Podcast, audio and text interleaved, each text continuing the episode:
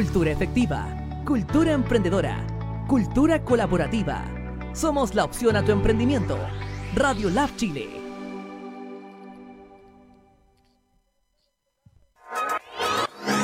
El laboratorio para tu emprendimiento ya se encuentra disponible. Radio Lab Chile, la revolución de los emprendedores.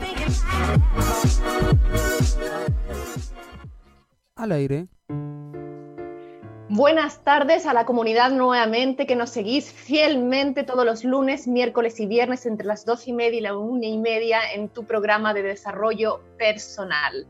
Eh, así que bienvenidos a esta mitad de quincena de mayo, que bueno, hoy eh, se abre acá en, Chile a nuevas comunas que entramos en este confinamiento obligatorio. No está fácil esta situación, no, no es fácil llevarla, sobrellevarla. Bueno, también depende de las situaciones eh, de todo tipo en la que cada uno vive.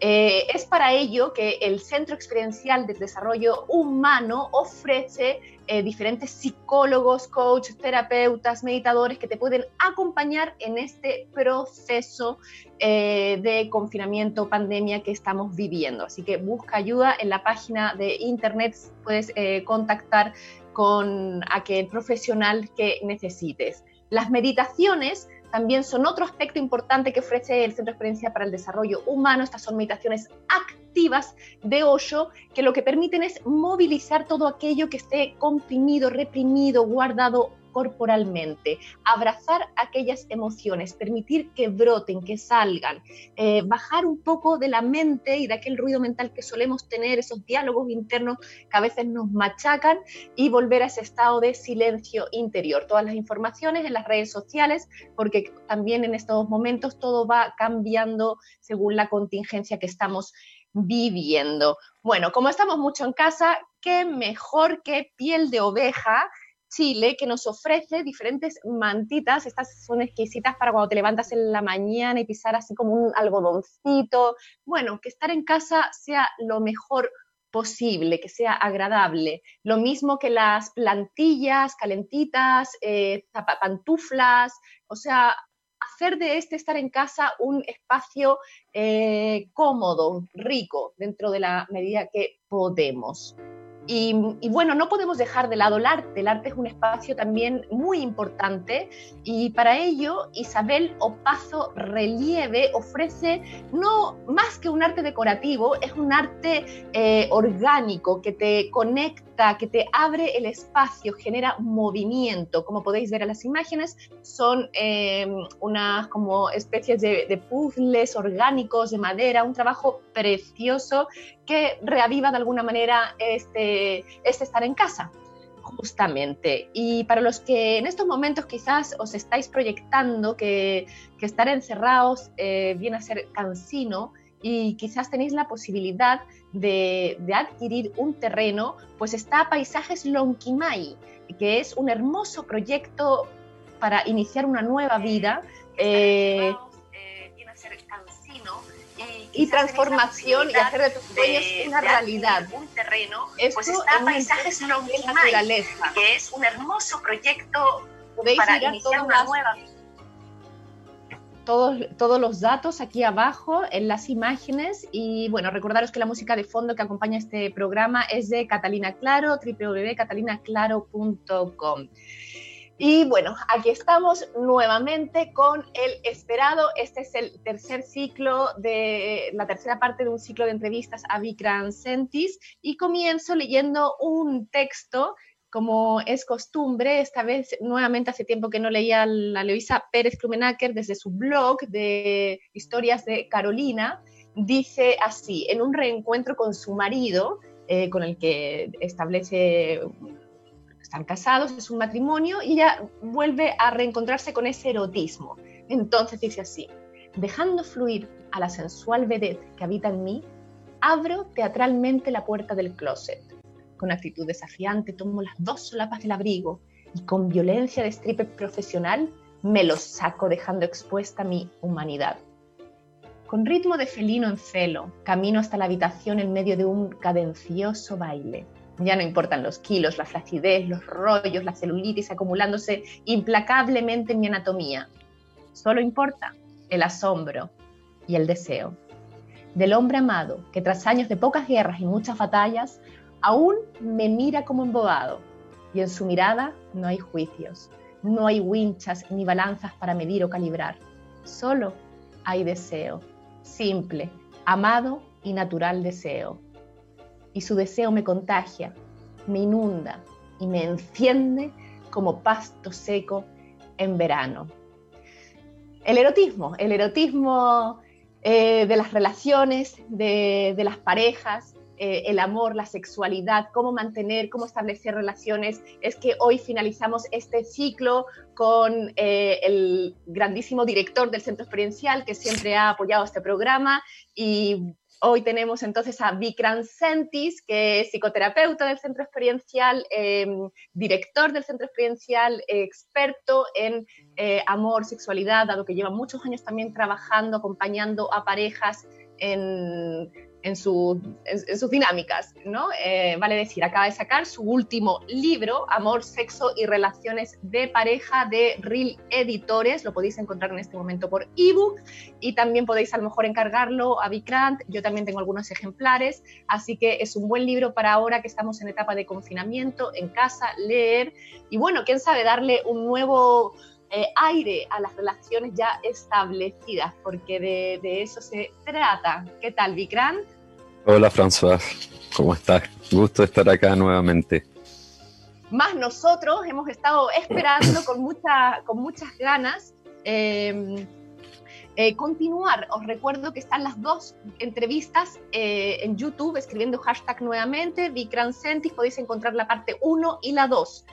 Eh, mencionaros que este libro nos muestra lo real, lo real que somos, ¿no? Eh, también el cómo negamos a veces en aspectos de nosotros y que cómo estos afectan a la hora de vincularnos con, con un otro, con una otra, con la pareja en el fondo.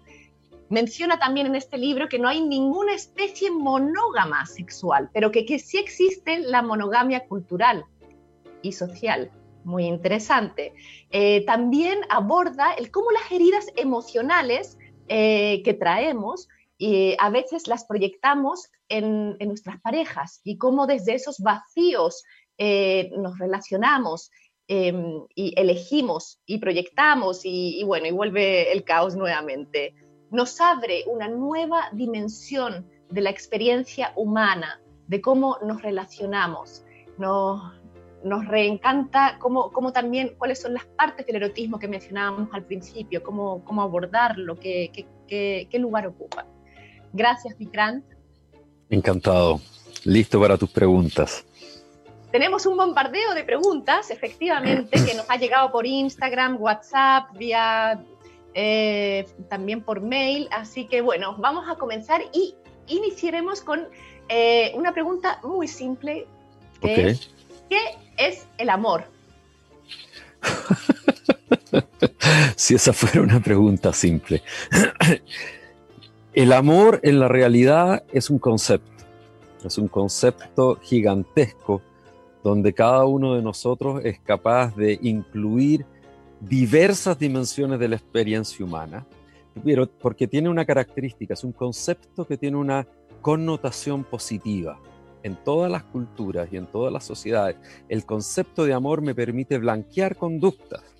Por lo tanto, cuando, por ejemplo, em, si yo decido interferir en el espacio emocional de, mi pareja, esto está justificado porque yo la amo.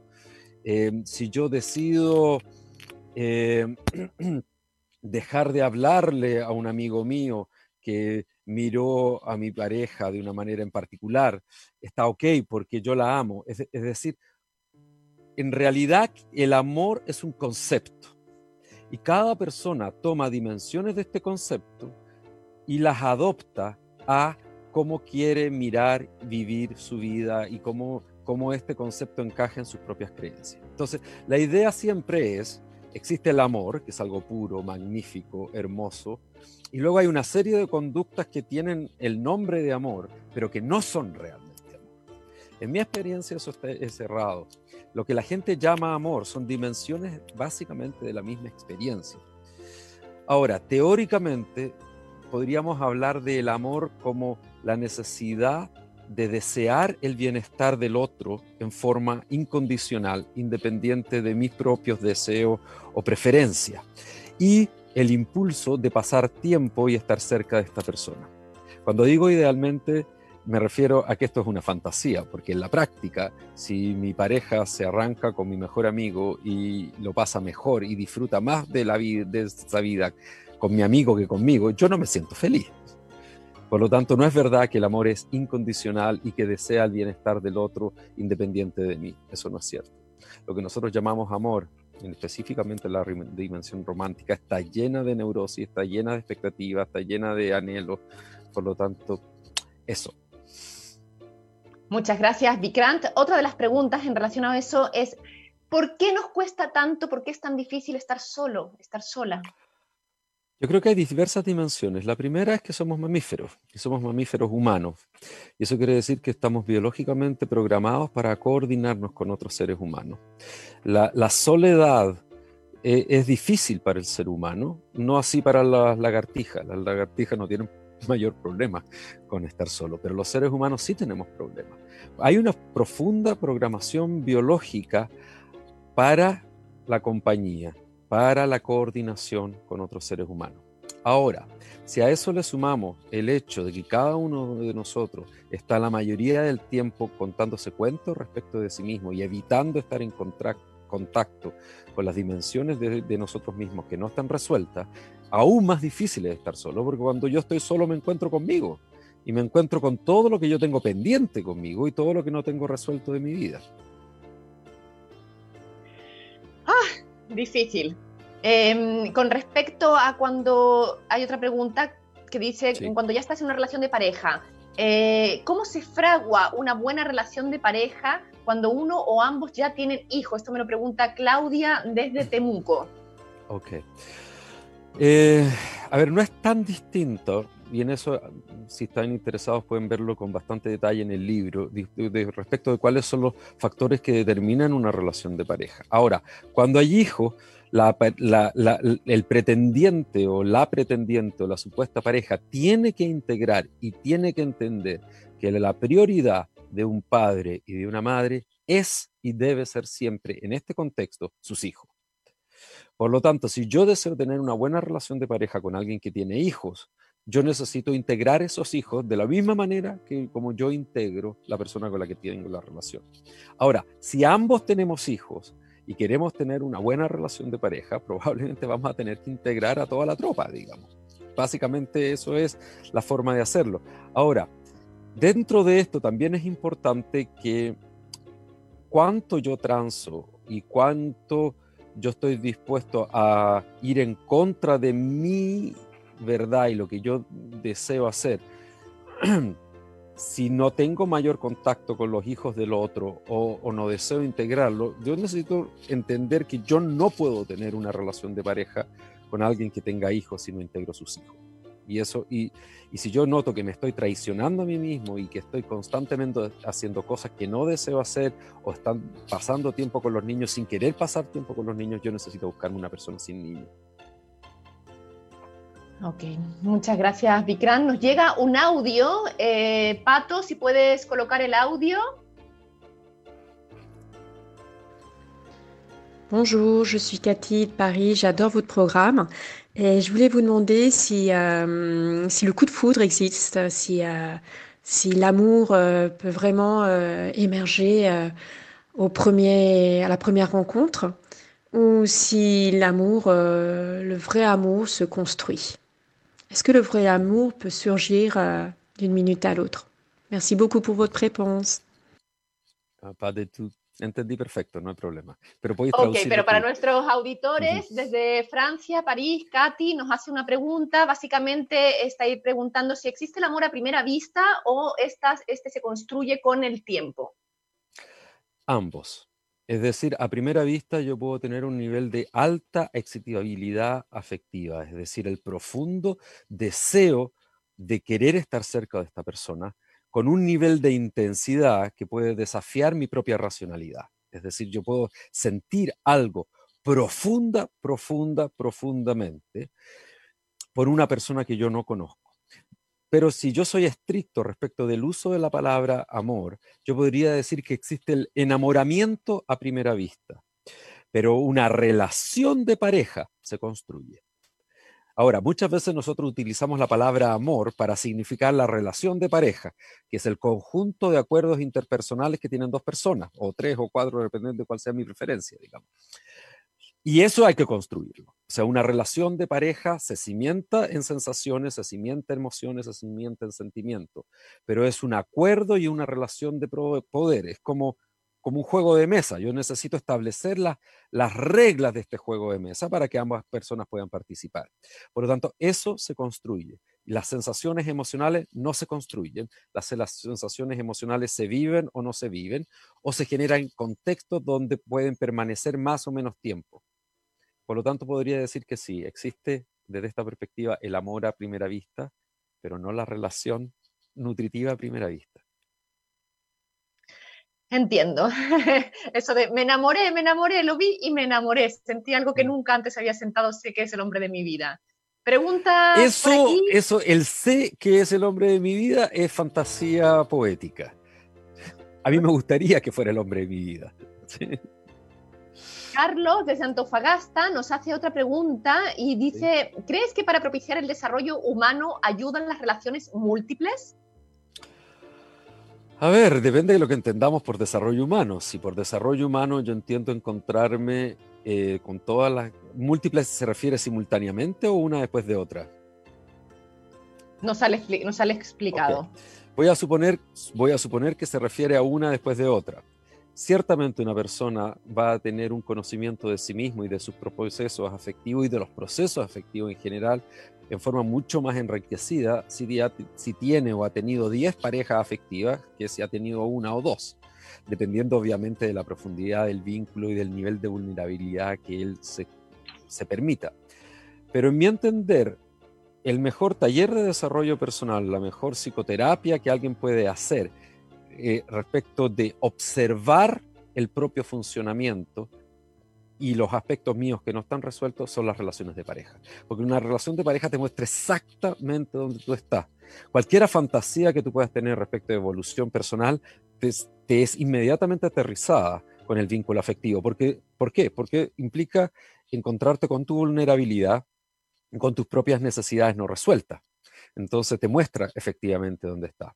Ahora, si por relaciones múltiples se refiere a diversas relaciones eh, simultáneamente, es esto mismo que estoy hablando, pero en esteroide. O sea, te vas a ver eh, obligado a encontrarte, si tu interés es el desarrollo humano, con todos los aspectos no resueltos de ti mismo, digamos. Y sobre todo si esto tiene que ver con la posesión y los celos. Así es nada va a ser fácil, ni relaciones múltiples, ni monógamas, ni estar solo. Al final, como que todo tiene su complejidad, es lo que me Fácil no es parte de la experiencia humana. Simple sí, pero fácil no.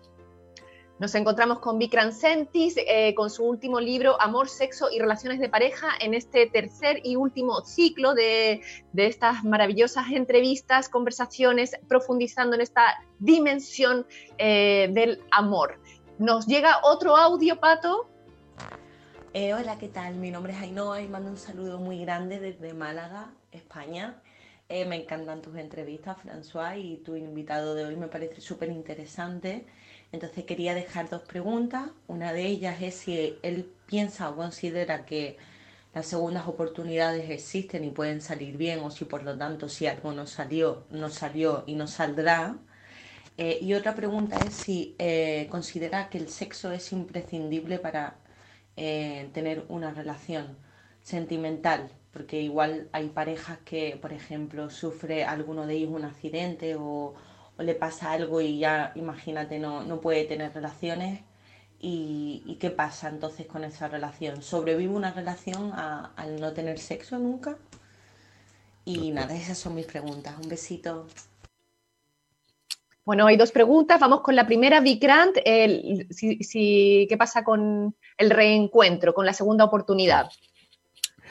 Yo creo que no hay ninguna ningún problema con que puedan haber segundas oportunidades. O sea, depende mucho de la disposición de la persona y de la intensidad de los sentimientos. Por lo tanto, em, si yo estoy, por ejemplo, eh, extremadamente resentido con una persona, eso inevitablemente va a afectar mi posibilidad de vulnerabilizarme frente al otro y de generar una conexión afectiva profunda.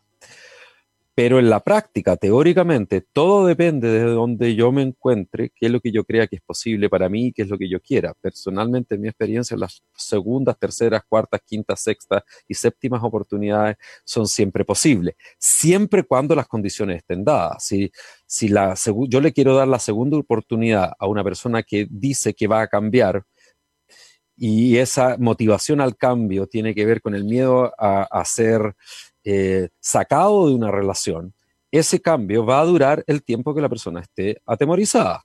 Y una vez que se sienta tranquilo y seguro nuevamente, va a volver a funcionar como en realidad funciona. Por lo tanto, acá lo que determina la posibilidad de segundas oportunidades tiene que ver con la forma como la persona funciona. Nadie va a cambiar su forma de funcionar por otro y no va a ser capaz de sostener eso en el tiempo. Y eso, no te preocupes, voy a cambiar por ti, voy a hacer otro para que no me deje a la semana, dos semanas va a estar de vuelta donde estaba. Respecto del sexo, bueno, teóricamente se supone que la, necesidad del encuentro sexual cuando uno está en, etapa reproductiva, no estoy hablando de los 80 o 75 años, es el centro de la relación de pareja y es lo que lo distingue de una linda amistad. Sin embargo, también es posible tener un vínculo afectivo nutritivo cuando las condiciones sexuales no están dadas como mencionaba esta persona, si ha habido un accidente, si, si no sé, si hay alguna situación, es, perfectamente factible seguir teniendo una vida de pareja y ser compañeros en este viaje. Ahora, esto es más fácil, inevitablemente, para las mujeres que para los hombres. ¿sí? Eh, yo he conocido casos de gente, por ejemplo, de hombres trans que, que, que decidieron hacer una transición, digamos, el sexo opuesto, y sus parejas, mujeres, decidieron apoyarlo y seguir en el vínculo afectivo y sexual de pareja con esta persona porque lo amaba. No he conocido nunca un hombre que esté con una mujer que decida hacer una transición y que sea heterosexual, una transición hacia convertirse en hombre y la persona permanezca en el vínculo de pareja. ¿Sí? La naturaleza, la naturaleza afectiva simbólica y emocional del universo del otro es más importante para las mujeres que para los hombres. Entiendo. Em, ¿Cuál crees tú que es la condición relacional ideal surgida desde la condición humana? Nos pregunta Pedro desde Peñalolén. Wow. podría hablar horas sobre eso. A ver, lo ideal es que tú te sientas sexual y emocionalmente y románticamente atraído por la persona con la cual tú quieres establecer un vínculo de pareja.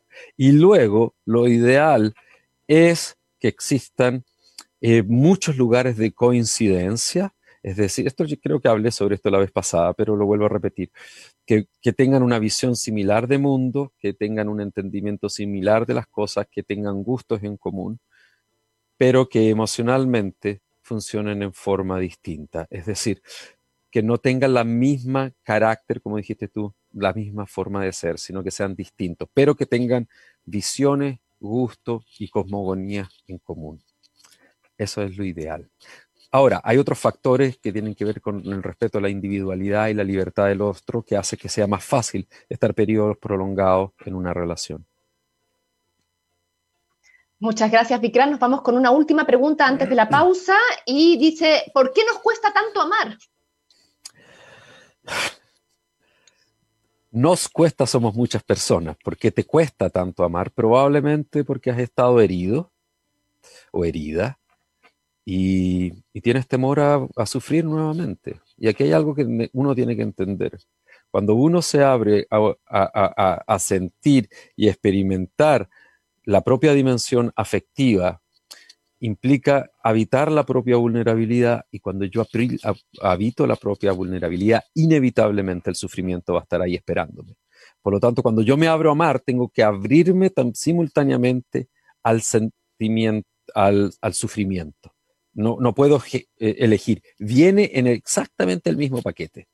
Ya sea yo voy a sufrir porque mi pareja me deja, voy a sufrir porque yo la dejo y la quiero y veo a alguien que yo quiero sufrir, o porque mi pareja se muere, si llego a, estar tanto tiempo, o porque yo me, muero y, y ella va a sufrir con mi ausencia. El sufrimiento y el amor como sentimiento van juntos. No puedo escoger. qué difícil, qué difícil hacerse cargo de eso, no es fácil. Para ello, eh, bueno, lo que mencionabas al principio, no es fácil, nada es fácil, todo tiene su complejidad y bueno, yo creo que eso es lo que al fin y al cabo lo hace rico. El tema es hacerse cargo y abrazar aquella complejidad. Nos vamos a una pequeña pausa, eh, comunidad nuevamente, no se vayan, estamos con este bombardeo de preguntas a Vikram Sentis eh, a través de su último libro, Amor, Sexo y Relaciones de Pareja.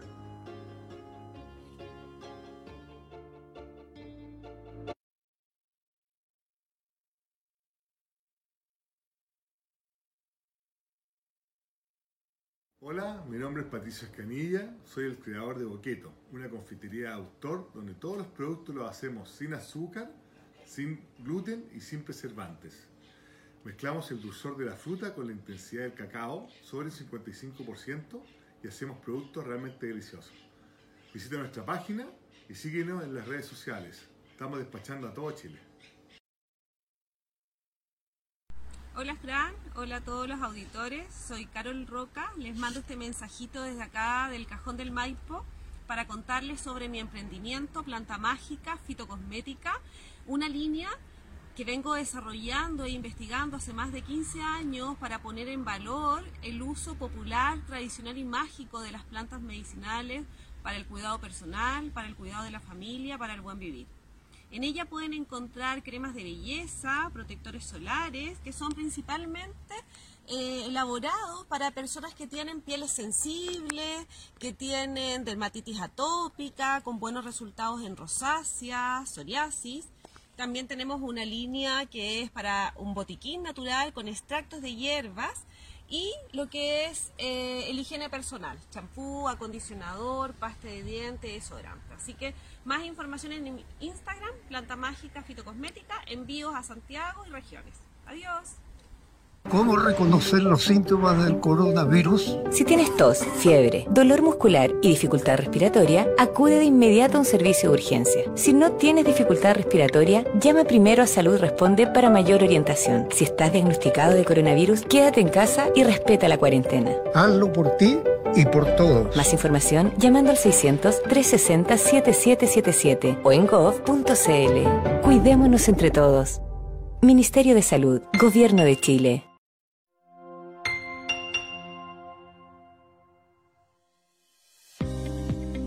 Plan de acción coronavirus.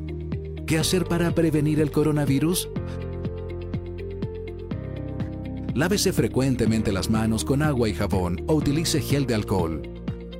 Al toser o estornudar, cubra boca y nariz con pañuelos desechables y elimínelos.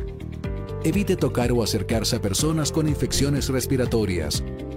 Infórmese en minsal.cl o llamando a Salud Responde al 600-360-7777.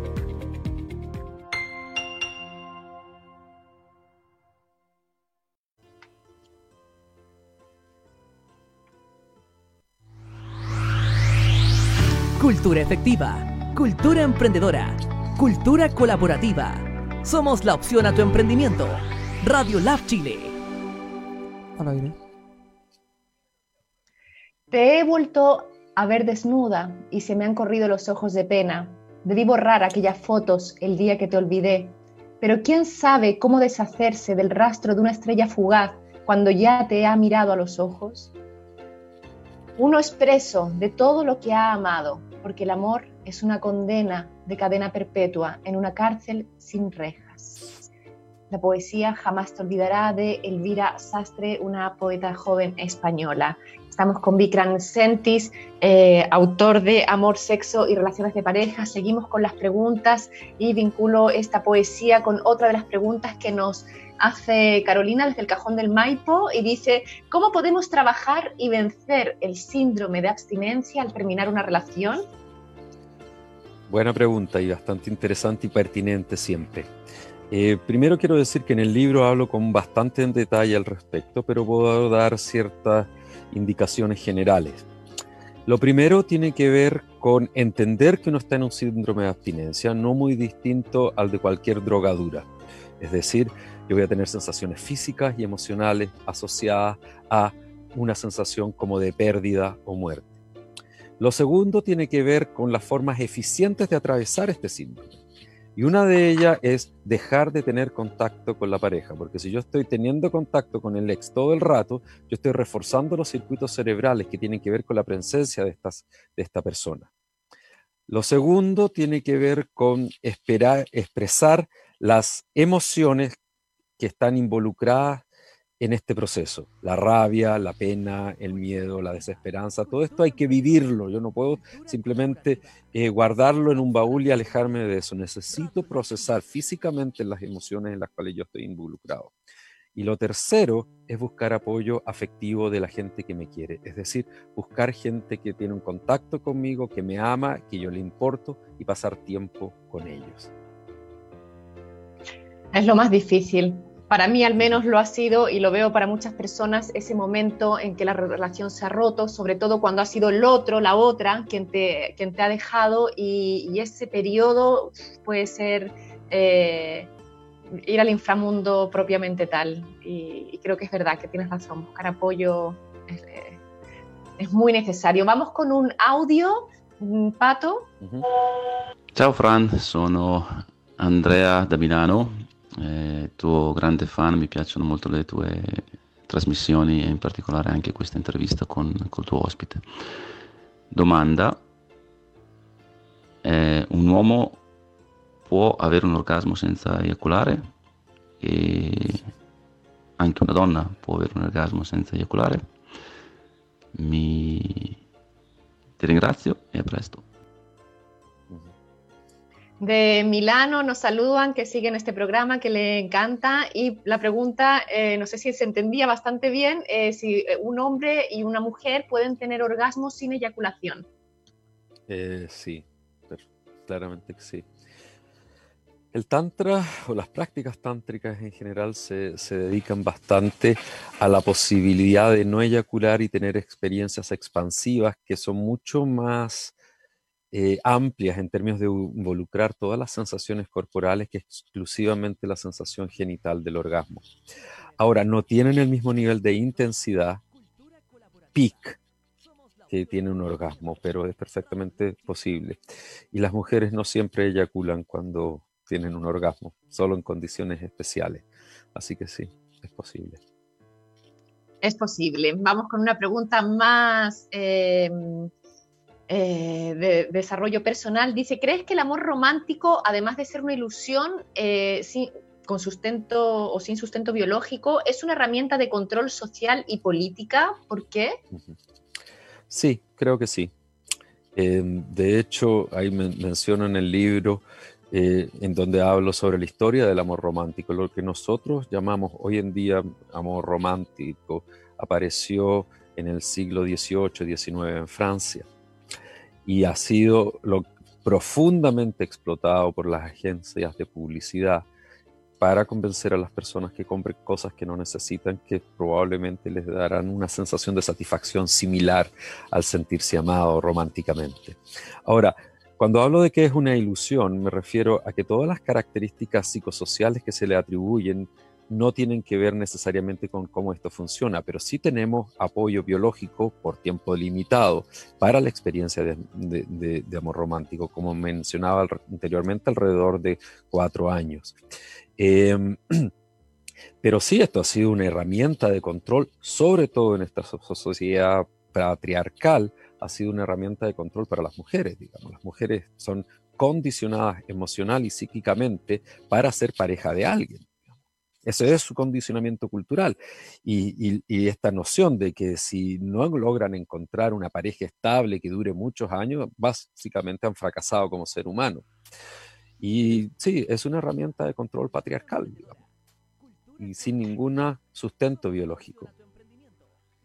Y cuando hablamos de las relaciones eh, con el mismo sexo, ¿Cómo funciona? El programa biológico eh, funciona exactamente de la misma manera, independiente de cuál sea tu orientación sexual. Si tú tienes una, una orientación, ya sea, por ejemplo, en el caso de que seas homosexual, tu, tu programa biológico va a funcionar exactamente de la misma manera porque no distingue orientación. ¿Se entiende? Muchas, sí, se entiende. Muchas gracias. O sea, y nosotros vivimos en una cultura donde el amor romántico es el centro de la fantasía. O sea, y de hecho, siempre hablo yo de esto del blanqueamiento. O sea, la gente habla, si, si es con amor es ok. O sea, no importa, en el amor todo se vale. Eh, y, y, si el sexo es con amor, entonces está bien. Pero ¿y qué pasa si es solamente por placer? Entonces no está bien. ¿Me entiendes? O sea, hay una denostación de los aspectos placenteros en pos de esta cosa romántica. Si yo quiero establecer un vínculo en el tiempo y yo amo a alguien, eso entonces lo hace bien, lo hace santo, lo hace puro. Pero si yo quiero solamente tener sexo y disfrutar el encuentro energético, emocional, corporal con el otro, entonces eso no. Así es, así estamos condicionados. Eh, nos pregunta Rodrigo desde Pucón, ¿hasta dónde y qué significa el compromiso en una pareja en este momento actual? Bueno, significa básicamente, o sea, como yo entiendo el compromiso, no tiene que ver con promesas de futuro. O sea, yo te voy a amar para siempre. Eso es algo que yo no puedo ofrecer. Yo te voy a amar, a amar, mañana, yo no puedo ofrecer eso porque yo no tengo control sobre lo que yo siento. es absurdo. O sea, para mí eso es estar vendiendo aire pero sí yo me puedo comprometer a cumplir los acuerdos interpersonales que nosotros establecemos. O sea, si nosotros decimos, esta, de esta forma nosotros nos vamos a relacionar, y yo estoy de acuerdo con ello, o sea, si mi pareja viene y me plantea, mira, estas cosas son importantes para mí y así me quiero yo relacionar contigo. Incluso si no es mi deseo, no es lo que a mí me gusta, en el momento que yo acepto eso como acuerdo, ese acuerdo pasa a ser mío. Es decir, ya no es algo que me propuso mi pareja. Si yo digo sí, estoy de acuerdo, eso me involucra a mí. Y desde esa perspectiva, si yo quiero que la relación funcione, yo necesito respetar esos acuerdos. Y eso para mí es una condición sin equanón. O sea, el compromiso, como yo lo entiendo, es un, un respeto de los acuerdos interpersonales de la pareja. Compromiso, como la idea de yo te voy a amar para siempre o, o lo que sea que yo prometa verbalmente, es absurdo. Nadie puede prometer nada respecto de los sentimientos o emociones. Nos gustaría, sería como confortable eh, sentir eso y tener esa seguridad ante todo. No existe. si, existiera, nos aburriríamos, ya estaríamos mirando para el lado. Eso es lo que en realidad ocurre. Rescato lo que mencionas tú de esta como eh, honestidad, de este hablar, la conversación como bases fundamentales dentro de una relación, pues así sea. Así es. Nos llega otro audio, eh, Pato. Hello, my name is Natalia, and I wanted to ask you a question. Is there only one way to love? Thank you. No problem. Lovely British accent. no, se escribe Natalia y pregunta si existe solo una manera de amar. No, existen tantas formas de amar como seres humanos hay en este planeta. Y si por forma de amar yo me refiero a la forma como yo me relaciono con otro ser humano o al set de, de, de acuerdos interpersonales que yo hago, yo puedo con mi pareja inventar una forma de relacionarnos que jamás ha existido antes en la historia de la humanidad. Y en mí, desde esa perspectiva, una de las riquezas de la experiencia afectiva es que con el acuerdo con el otro, yo, a mí, yo puedo hacer lo que a mí se me antoje, siempre cuando el otro esté de acuerdo, obviamente. Y no me veo, no, no hay ninguna necesidad de tener que reproducir patrones culturales de relaciones. O sea, yo le digo siempre a la, a la gente las relaciones de pareja, sobre todo cuando dice, ay, pero esto no sé si es normal o no sé si hay que hacerlo. Usted decida. Aquí no existe una norma independiente de lo que son tus deseos, tus expectativas o tus necesidades. Por lo tanto, no hay una sola forma de amar. Hay tantas formas de amar como seres humanos en este planeta. Y vinculándolo a esta misma manera de que hay muchas formas de amar, eh, otra pregunta que nos viene desde Arica, Ana María, pregunta si, ¿cómo se gestiona una pareja abierta? Lo primero es que esto no puede ser algo que es propuesto por un miembro de la pareja y la otra persona regañadientes acepta para que el otro no se vaya. O sea, esto, si esa es la postura, es como ya, mira, mira, en realidad yo no quiero, no lo necesito, no me gusta, pero para que tú no te vayas, yo lo voy a aceptar. Si es desde ese lugar donde yo comienzo a, a establecer una relación abierta, esa relación abierta está o absolutamente condenada al fracaso. Esto tiene que ser algo que ambos miembros de la pareja les parece una grandiosa idea o una idea interesante de explorar, independiente de con quién yo estoy. Y esto es una cosa súper importante. Yo no puedo hacer esto un sacrificio por otra persona. Entonces tiene que ser algo que yo quiero para mí. No es como ya, yo te voy a dar espacio o te voy a dar libertad porque... No, yo tengo que querer esto para mí. Y lo segundo es establecer cuáles son las condiciones y los límites que esto tiene. Incluso si el límite es, esto no tiene límites, todo vale, que también me parece legítimo, pero tiene que ser conversado uno tiene que, esto es como un partido de fútbol, o sea, yo necesito establecer las reglas de la cancha. Yo personalmente, en mi vida privada, con mi relación de pareja, yo tengo una relación abierta, estamos juntos hace 21 años, es más, nunca en mi vida adulta he tenido una relación afectiva que no sea abierta, pero estas relaciones están llenas de acuerdos y están llenas de límites y reglas también. De tal manera que el estar junto y poder tener historias, aventuras con otras personas, no sea un martirio constante para ninguno de los dos. Segunda cosa que yo creo que es importante es que hay que hacerse cargo de las, propias emociones. O sea, si yo soy una persona que culpa al otro por cómo yo me siento, yo no puedo estar en una relación abierta, porque yo necesito estar dispuesto a hacerme cargo de mis celos, de mi posesividad y de mi propio sufrimiento. Yo puedo comunicarlo al otro, le puedo contar, lo puedo compartir, pero no puedo controlar su vida, más allá de los acuerdos que nosotros hayamos hecho. Y en eso hay que ser honesto y reconocer dónde cada uno está con sus propios límites. Voy a poner un ejemplo. Un momento que se, que se cortó la señal, no sé cuánto tiempo habrá sido eso. Seguimos con las preguntas, no sé en qué pregunta habremos quedado en el aire o quedó sin contestar. Dice así, ¿cómo sabemos si alguien está enamorado de nosotros? Nos pregunta Claudia desde Frutillar. A ver, yo no tengo cómo saber lo que siente nadie respecto de nada. si lo que yo busco es seguridad, certeza, eso es imposible. Todo lo que yo puedo hacer es un una interpretación del comportamiento de la otra persona. Por lo tanto, yo no tengo cómo saber si alguien me ama, pero hay ciertos eh, indicios que evidentemente eh, me pueden mostrar que la otra persona está interesada en mí, como por ejemplo que la persona me busca y quiere tener contacto conmigo en forma bastante constante. ¿sí? Y en esto hay una cosa que es súper importante. Eh, los hombres somos bien claros respecto a lo que queremos en general. Y somos malos y no tenemos la costumbre de andar dando señales a las personas. Por lo tanto, si alguien está leyendo señales que no son evidentes, se está contando cuentos. ¿sí? Si alguien quiere estar contigo, va a estar contigo no matter what, sin importar cómo.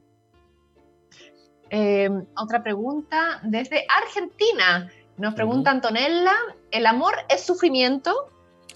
El amor no es sufrimiento, pero el amor incluye sufrimiento, como cualquier experiencia donde yo necesito habitar mi vulnerabilidad afectiva. Es decir, si yo amo a alguien, probablemente cuando mis necesidades no sean cubiertas y mis expectativas no sean realizadas, lo más probable es que yo experimente sufrimiento. Pero no es que el amor sea sufrimiento, sino que la vulnerabilidad afectiva abre la puerta para la desilusión y para la insatisfacción de mis necesidades o expectativas. Muchas gracias, Vikram. Vamos a ir cerrando el programa de hoy, de la tercera entrevista de, este, de estas tres entrevistas, ciclo de entrevistas sobre amor, sexo y relaciones de pareja, que da título al último libro de Vikram Sentis. Y voy a terminar con una pregunta eh, que me han hecho y es, ¿qué es el amor para ti, Vic? Para mí, el amor es una de las experiencias humanas más maravillosas que alguien puede experimentar. Es el creador de la poesía, es el creador de las fantasías simbólicas. El amor es una experiencia que enriquece cualquier momento de la existencia humana. Pero es un proceso biológicamente determinado, es un truco biológico, pensando en el amor romántico, que básicamente cumple una función evolutiva, por lo tanto no es una señal del cielo, no es un mensaje de la existencia, es una experiencia enriquecedora, maravillosa, y sin la cual los seres humanos viviríamos una vida extremadamente pobre y fome. Muchas gracias. Ah. al final, la reflexión son de esas, eh, yo escucho eso y son esas como, ay, me enamoré de ti.